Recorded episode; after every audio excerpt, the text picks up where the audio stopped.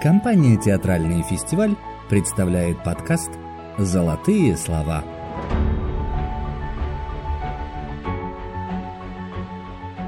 Всем привет, с вами компания «Театральный фестиваль» и подкаст «Золотые слова». Я, ведущий Вадим Кривошеев, приветствую всех, кто неравнодушен к искусству в любых его проявлениях, будь то кино, литература, музыка и его величество театр. И сегодня я предлагаю вам высадиться на планету Зюскинд, понять, что это за автор, какова судьба его произведений в кино и театре, и каким же ключом открывается понимание в этот мир. Мир психологического триллера Зюскинда. Мы начинаем и сразу же цитата от Патрика Зюскинда. Одиночество – самое страшное, что может случиться с человеком. И неважно, кто этот человек, бедняк или богач, простак или хитрец, глупец или гений. Одиночество не стучится и не ждет, пока ему откроют. У него есть ключи ото всех дверей. Патрик Зюскинд родился 26 марта 1949 года в Амбахе у Штарнбергского озера. Второй сын публициста Вильгельма Эммануэля Зюскинда, он вырос в баварском местечке Хольцхаузен, где сначала посещал деревенскую школу, а затем гимназию. После окончания школы и альтернативной службы в армии Зюскинд начал учить историю в Мюнхене, ну и зарабатывать деньги на любых попадавших под руки работах. Один год Зюскинд посещал лекции «Экс-эн-Прованс» и совершенствовал свои знания французского языка и французской культуры. После этого он зарабатывал деньги написанием сценариев. Вместе с режиссером Гельмутом Дитлем были написаны сценарии к двум успешным телевизионным фильмам. Любителям Патрика Зюскинда я рекомендую посмотреть это кино. А кино называлось «Кир Рояль» и «Монако Франц». И еще один фильм «Рассини» или «Вопрос, кто с кем спал». Первый успех на театральной сцене Зюскинду пришел с написанием пьесы «Контрабас» в 1980 году, а пять лет спустя, в 85-м, с парфюмером к Зюскинду приходит мировой успех.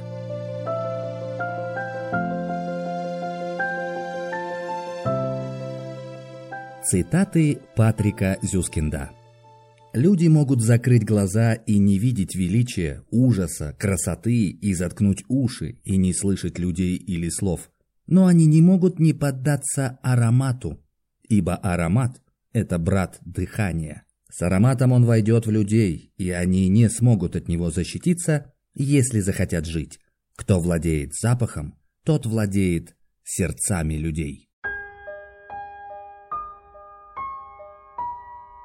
Вслед за феноменальным успехом романа «Парфюмер» появляются новые, не менее значительные книги. «Голубка» Три истории и одно наблюдение. И история господина Зоммера в 1991 году. Постепенно Патрик Зюскинд становится известным драматургом, прозаиком и автором сценариев. Его антигерои имеют одну общую черту, а именно сложности в жизненном поиске и в общении с другими людьми. Они особые, то есть от опасного мира предпочитают скрываться в маленьких комнатах. Зюскинд имел не только естественный наклон к литературному творчеству, но и генетическую предрасположенность. Его отец был знаком с семьей Томаса Манна, писал литературные тексты и работал в разных газетах. Последней была Süddeutsche Zeitung. Отец Патрика Зюскинда был известен гостеприимностью и своими э, чайными вечерами, на которых молодой Зюскинд должен был представлять свое искусство игры на пианино. Вообще, музыкальное образование играло, по-видимому, немаловажную роль в развитии мальчика и оставила травматические воспоминания. Не только произведение «Монолог контрабас», а также и автобиографичная «История господина Зоммера» дают представление о подобном неприятном опыте в его жизни. Если Патрик Зюскинд в своих произведениях снова и снова возвращается к темам искусства, становления гения и его крушения, то возникает предположение – что так же, как и его ранний опыт неудач в искусстве, так и протест против отца нашли свое отражение в его книгах. А в общем-то, о себе Патрик Зюскинд много рассказывал. Все шесть томов прозы и пять томов сценариев написаны главным образом о нем самом. Герои его сочинений, будь то недотепа музыканты из пьесы «Контрабас» или унылый господин Зоммер из одноименной новеллы, или боязливый Якоб Виндиш из фильма Россини, это герои, ну, а точнее сказать, антигерои, если не близнецы, то как минимум братья.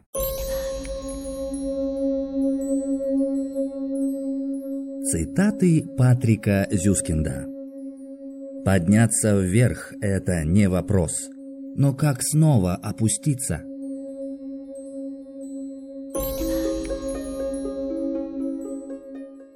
Когда Зюскинд в истории господина Зоммера дает право голоса главному герою, произносящему знаменитое «Да оставьте же вы меня, наконец, в покое», становится ясно, что это говорится настолько же искренне и самим автором. Зюскинд охарактеризовал однажды свое писательство как отказ от беспощадного принуждения к глубине, которое требует литературная критика. Также Зюскинд продемонстрировал свое отношение к своему самому успешному роману «Парфюмер». Написать такой роман ужасно. Я не думаю, что я сделаю это еще раз, признался он в 1985 году. Известно, что живет Патрик Зюскинд где-то между Мюнхеном и Парижем. Из-за своего скрытного жизненного стиля и упорства при отклонении предложений интервью и официальных заявлений к его произведениям, пресса называет его «фантом немецкой развлекательной литературы». У него, говорят, есть сын и жена, издатель. В 1986 году во Франции Зюскинду присуждена премия за лучший дебют, от которой он отказался. А в 1987 году World Fantasy Award за роман «Парфюмер». За сценарий к фильму «Россини» писатель получил премию Министерства внутренних дел Германии, и это была единственная премия, которую он принял.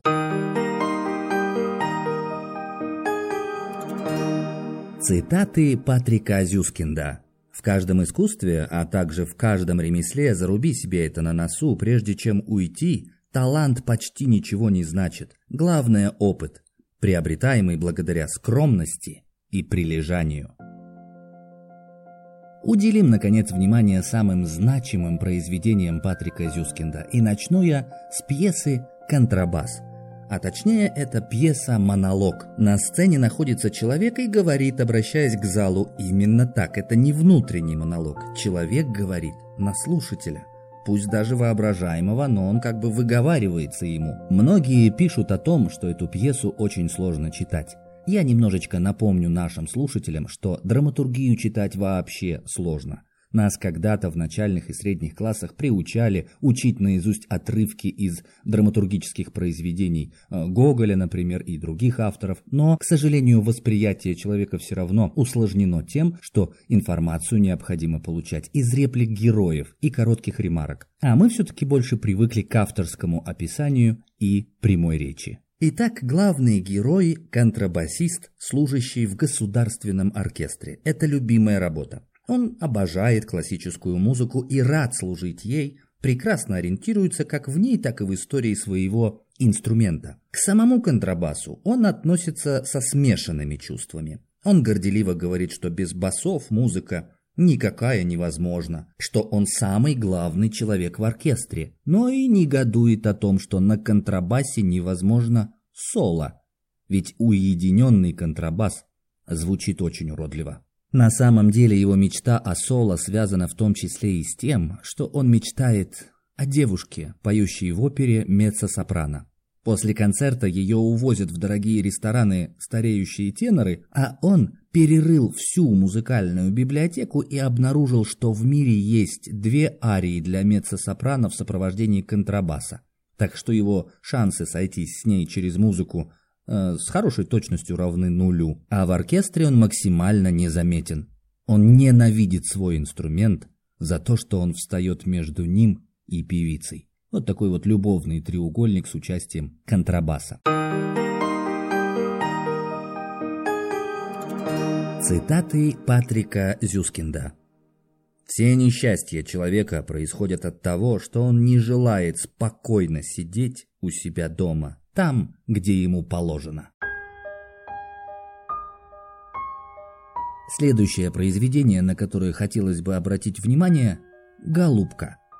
Ионатан Ноэль. Именно так зовут главного героя. В детстве он пережил гитлеровскую оккупацию. Его мать и отец были отправлены в лагерь, где и погибли, а мальчика и его сестру спрятали у родственников на юге Франции. В момент повествования Ноэль работает швейцаром в банке. Это тусклость, скука, размеренность, отсутствие стремлений передают глубинную трагедию одиночества человека поствоенного времени. Ноэль, имя которого через ироничный парафраз воскрешает имя святого старца Майеля из романа Франца «Остров пингвинов», убедился на собственном опыте, что полагаться на людей нельзя, следует держаться от них подальше. Он относится к тому типу маленьких людей, которых множество в мировой литературе. Ноэль закрылся в семиметровой комнатке на седьмом этаже. Это его футляр, почти непробиваемая защита от мира. Герой вызывает сострадание, он нелеп, чрезвычайно чувствителен, не умеет приспосабливаться. Героя до глубины души потрясает голубка, неожиданно появившаяся на пороге его комнаты. Она разрушает его привычный мир, лишает оболочки – устойчивости и его уверенности в себе. За многие годы он превратил свою квартирку в цитадель уединения, разместив все атрибуты цивилизованной жизни от микроскопического холодильника до библиотечки из 17 книг. Он счастлив, его никто не знает, кроме консьержки, его жизнь ясна на много лет вперед. Он здоров, как бык, и, кстати, материально обеспечен. Мысль о том, что под одной крышей с ним будет жить существо, которое гадит, роняет перья и может ненароком клюнуть, вызывает у него ужас. Он убегает из дому, снимает номер в гостинице, подсчитывает, насколько ему хватит сбережений, чтобы не возвращаться более в дом,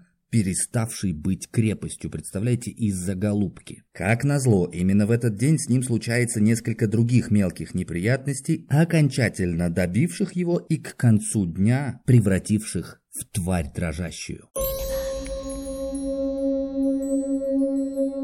Цитаты Патрика Зюскинда Но я надеюсь, что однажды найду такую комнату, которая будет настолько мала и тесна, что я устану от одиночества.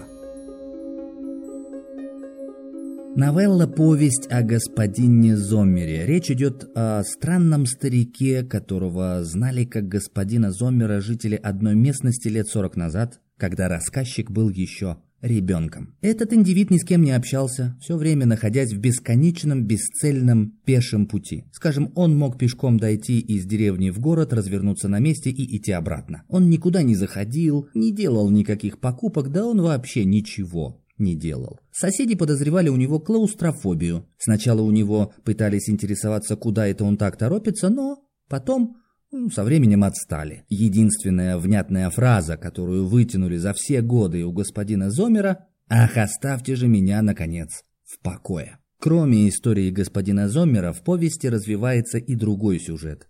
О взрослении, радостях и горестях маленького главного героя. Это забавные и трогательные эпизоды из детства об освоении фортепиано, о первой влюбленности, об украшении велосипеда. Но есть и совершенно незабавное воспоминание о том, как главный герой окончательно оставил в покое господина Зомера. Эта повесть, если она издана правильно, сопровождается цветными иллюстрациями Жан-Жака Семпе. Сам Зюскинд считает, что только с этими иллюстрациями стоит издавать сию книгу. Вот, уважаемые слушатели, мы уже чуть-чуть и приоткрыли загадку, тайну творчества Патрика Зюскинда. Я думаю, что вам было нетрудно заметить, что между главными героями всех трех повестей Зюскинда есть сходство.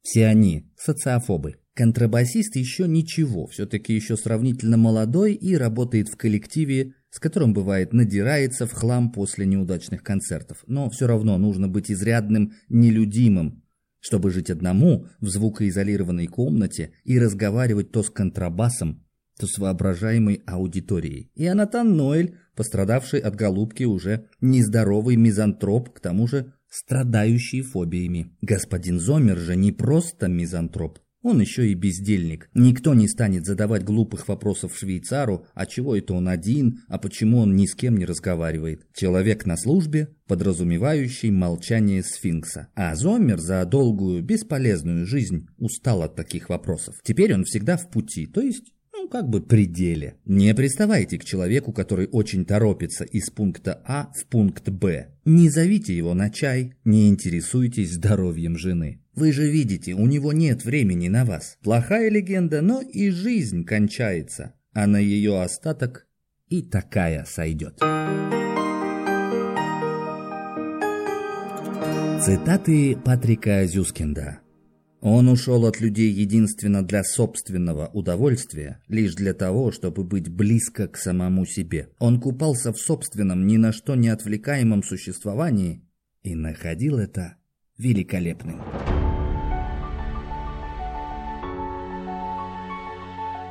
Напоминаю, вы слушаете «Золотые слова» подкаст от компании «Театральный фестиваль» и мы, наконец, подобрались к самому основному произведению в творческой жизни Патрика Зюскинда, конечно же, «Парфюмер. История одного убийцы».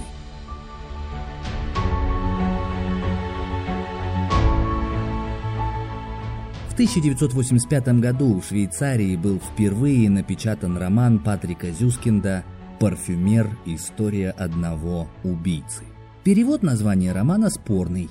В оригинале он называется Das Parfum, то есть аромат или духи. Этот роман интересен тем, что в нем впервые повествуется о той стороне человеческого бытия, которая в принципе не поддается вербализации.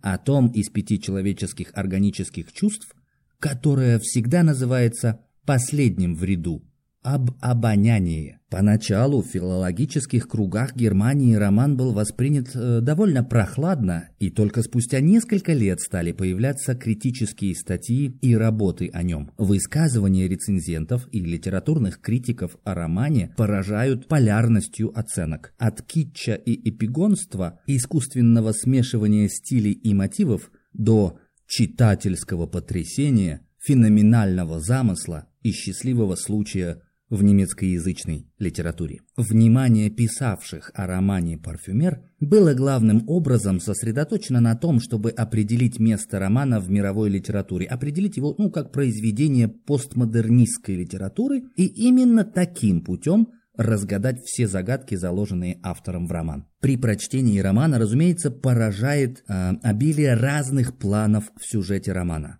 В нем тесно переплетаются исторические реалии кануна Великой Французской революции. Читателю также само собой приходится переосмысливать, какое значение в человеческой жизни играет обоняние. Для этого произведения Зюскинд объехал места действия романа, вник в секреты парфюмерии в фирме Фрагонарт и прежде всего изучил большое количество литературных и культурологических источников, которые он впоследствии в изобилии использовал в романе. Эпоха просвещения и все ее культурное наследие играет в романе важную роль. Жизнь родившегося 17 июля 1738 года Жан-Батиста Гринуя приходится на расцвет идей эпохи просвещения. именно просветители верят в то, что гений не может употребить свое умение во зло, а воспитание и обучение ведут к добродетели. Между прочим, все вышесказанное ставит под сомнение отнесение романа Зюскинда к литературе постмодернизма, в контексте которой и принято рассматривать эту книгу.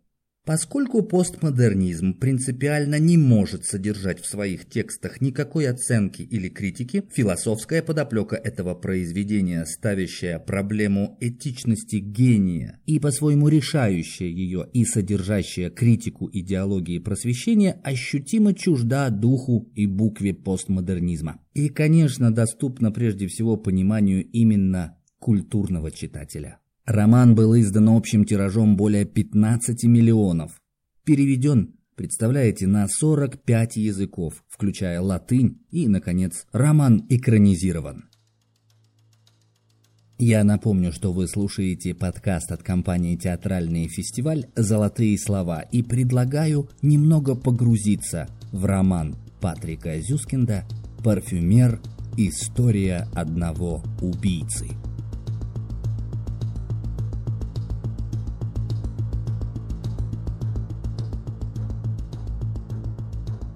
В 18 столетии во Франции жил человек, принадлежавший к самым гениальным и самым отвратительным фигурам этой эпохи, столь богатой гениальными и отвратительными фигурами. О нем и пойдет речь. Его звали Жан-Батист Гринуй. И если это имя, в отличие от имен других гениальных чудовищ вроде Десада, Сен-Жуста, Фуше, Бонапарта и так далее, ныне предано забвению, то отнюдь не потому, что Гринуй уступал знаменитым исчадием тьмы в высокомерии, презрении к людям, аморальности, короче, в безбожии, но потому что его гениальность и его феноменальное тщеславие ограничивалось сферой, не оставляющей следов в истории, летучим царством запахов.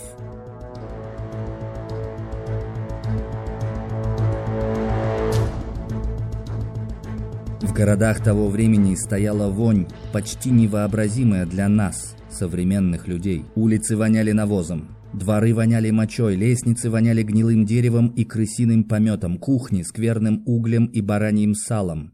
Непроветренные гостиницы воняли слежавшейся пылью, спальни грязными простынями, влажными перинами и остро-сладкими испарениями ночных горшков. Из каминов несло серой, из дубилин едкими щелочами, со скотобоин выпущенной кровью. Люди воняли потом и нестиранным платьем, изо рта у них пахло сгнившими зубами, из животов луковым соком, а их тела, когда они старели, начинали пахнуть старым сыром и кислым молоком и болезненными опухолями. Воняли реки, воняли площади, воняли церкви, воняло под мостами и во дворцах.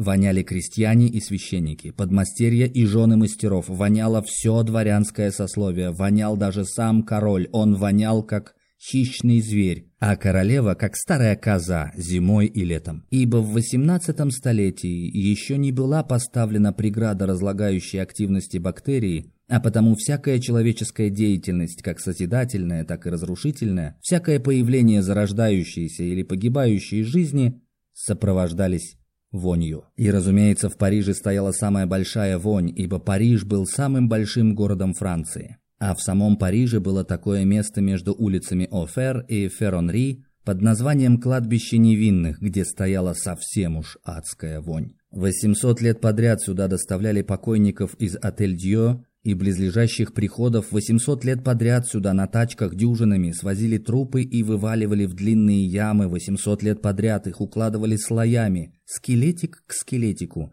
в семейные склепы и братские могилы. И лишь позже, накануне французской революции, после того, как некоторые из могил угрожающе обвалились и вонь переполненного кладбища побудила жителей предместья не только к протестам, но и к настоящим бунтам, кладбище было наконец закрыто и разорено. Миллионы костей и черепов сброшены в катакомбы Монмартра, а на этом месте сооружен рынок. И вот здесь, в самом вонючем месте всего королевства, 17 июля 1738 года был произведен на свет Жан-Батист Гринуй. Это произошло в один из самых жарких дней года. Жара, как свинец, лежала над кладбищем, выдавливая в соседние переулки чат разложения, пропахший смесью гнилых арбузов и сжженного рога. Мать Гринуя, когда начались схватки, стояла у рыбной лавки на улице Офер и чистила белянок, которых перед этим вынула из ведра. Рыба, якобы только утром выуженная из сенны, воняла уже так сильно – что ее запах перекрывал запах трупов. Однако мать Гринуя не воспринимала ни рыбного, ни трупного запаха, так как ее обоняние было в высшей степени нечувствительно к запахам, а кроме того, у нее болело нутро, и боль убивала всякую чувствительность к раздражителям извне. Ей хотелось одного, чтобы эта боль прекратилась и омерзительные роды как можно быстрее остались позади. Рожала она в пятый раз. Со всеми предыдущими она справилась здесь, у рыбной лавки. Все дети родились мертвыми или полумертвыми, ибо кровавая плоть, вылезавшая тогда из нее, ненамного отличалась от рыбных потрохов, уже лежавших перед ней. Да и жила не намного дольше, и вечером все вместе сгребали лопатой и увозили на тачке к кладбищу или вниз к реке. Так должно было произойти и сегодня, и мать Гринуя, которая была еще молода, ей как раз исполнилось 25, и еще довольно миловидна, и еще сохранила почти все зубы во рту, и еще немного волос на голове, и кроме подагры и сифилиса и легких головокружений ничем серьезным не болела, и еще надеялась жить долго, может быть, пять или десять лет, и, может быть, даже когда-нибудь выйти замуж и родить настоящих детей в качестве уважаемой супруги овдовевшего ремесленника, мать Гринуя желала от всей души, чтобы все поскорее кончилось. И когда схватки усилились, она забралась под свой разделочный стол и родила там, где рожала уже четыре раза, и отрезала новорожденное создание от пуповины рыбным ножом. Но потом из-за жары и вони, которую она воспринимала не как таковую, а только как нечто невыносимое, оглушающее, разящее, как поле лилий или как тесную комнату, в которой стоит слишком много нарциссов. Она потеряла сознание, опрокинулась на бок, вывалилась из-под стола на середину улицы и осталась лежать там, с ножом в руке. Крик, суматоха, толпа зевак окружает тело. Приводят полицию. Женщина с ножом в руке все еще лежит на улице, медленно приходя в себя. Спрашивают, что с ней.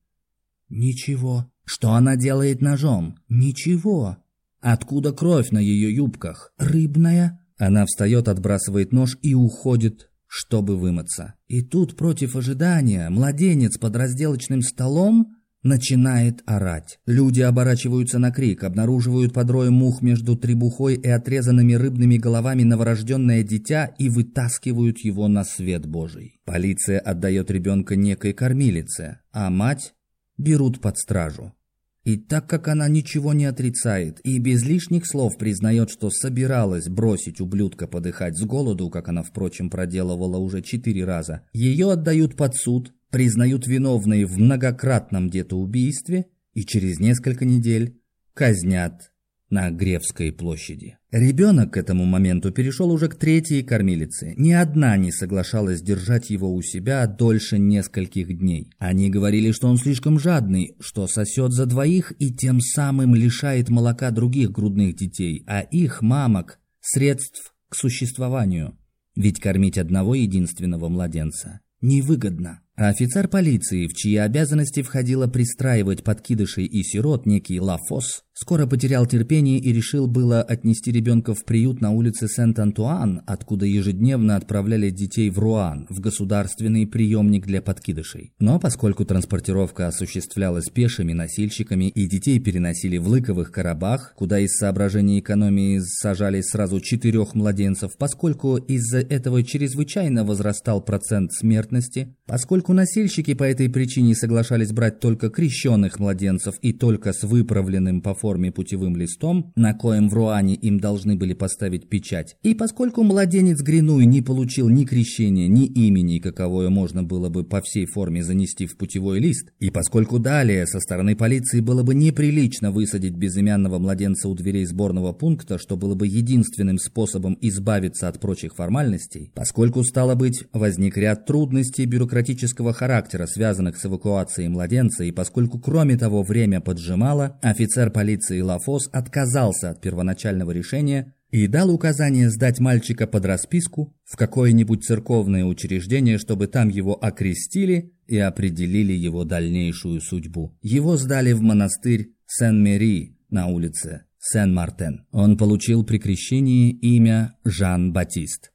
И так как приор в тот день пребывал в хорошем настроении и его благотворительные фонды не были до конца исчерпаны, ребенка не отправили в Руан, но постановили воспитать за счет монастыря. С этой целью его передали кормилице по имени Жанна Бюсси, проживавшей на улице Сен-Дени, которой для начала в качестве платы за услуги предложили 3 франка в неделю.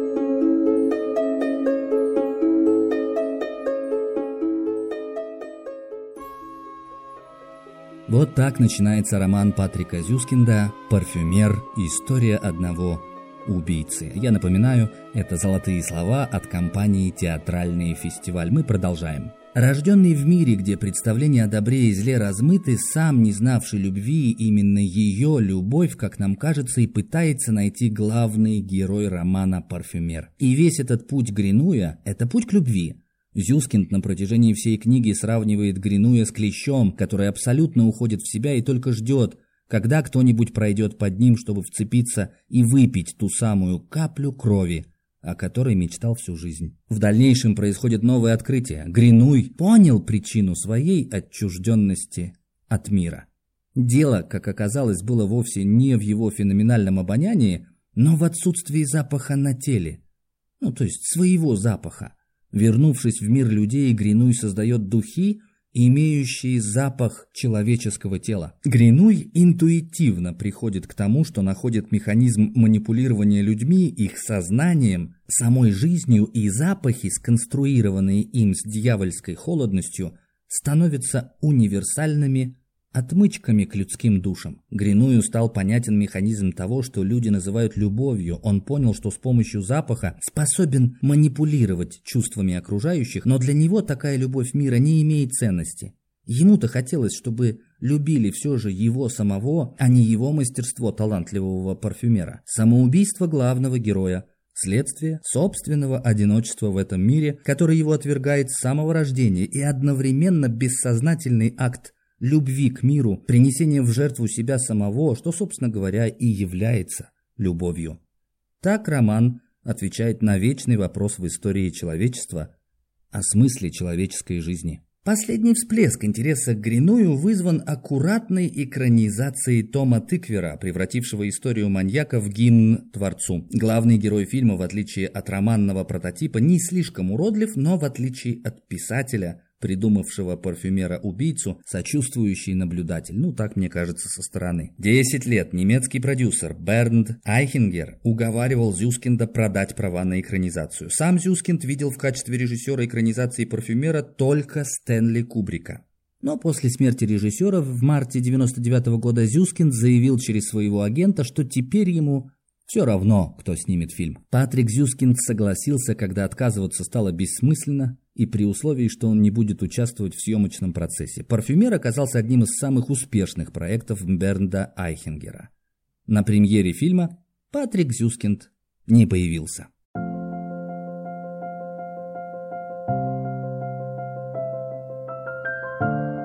Сценический, театральный путь э, этого романа тоже весьма и весьма интересен. Я расскажу только об одном спектакле, который до сих пор идет на сценических площадках в России. Это спектакль «Парфюмер» с Андреем Носковым в главной роли. Почему именно об этом спектакле хочу рассказать? Потому что это очень интересная постановка моноспектакль, Андрей Носков – один из самых популярных столичных актеров кино и театра. Свою первую роль он сыграл в картине Балабанова «Замок», но большинство телезрителей узнали его по образу веселого домработника Никиты Воронина в ситкоме «Кто в доме хозяин?». С тех пор его фильмография насчитала более 60 фильмов, и известен он и как режиссер, а теперь зрители открывают актера для себя заново в моноспектакле «Парфюмер», поставленном по культовому роману, потрясающе созданный по мотивам знаменитого произведения Патрика Зюскинда «Парфюмер». Главное отличие этой постановки от оригинала заключается в том, что зритель не просто следит за мыслями главного героя, он начинает их сам переживать. Все элементы спектакля, детально продуманные образы, цветовые эффекты, музыка, хореография сливаются воедино чтобы погрузить зрителя в таинственный мир Жан-Батиста Гринуя. Андрей Носков, великолепно исполняющий главную роль, настолько убедительно вживается в образ психопата и серийного убийцы, что внушает ужас и одновременно привлекает внимание. Актриса, в свою очередь, передает зрителям жизнь и смерть, любовь и одиночество, страх и радость. Ее выразительные движения, сменяющиеся костюмы и выразительная мимика идеально дополняют и раскрывают мысли и чувства главного героя. Спектакль «Парфюмер» — это искушение, безумство, одержимость, власть, одиночество и, конечно, любовь. Эти мощные темы воплощены в загадочной истории одного убийцы, которая развертывается перед зрителями на сцене. Этот спектакль не просто представляет произведение, он оживляет его, заставляет каждого зрителя пережить эмоции и погрузиться в мир главного героя.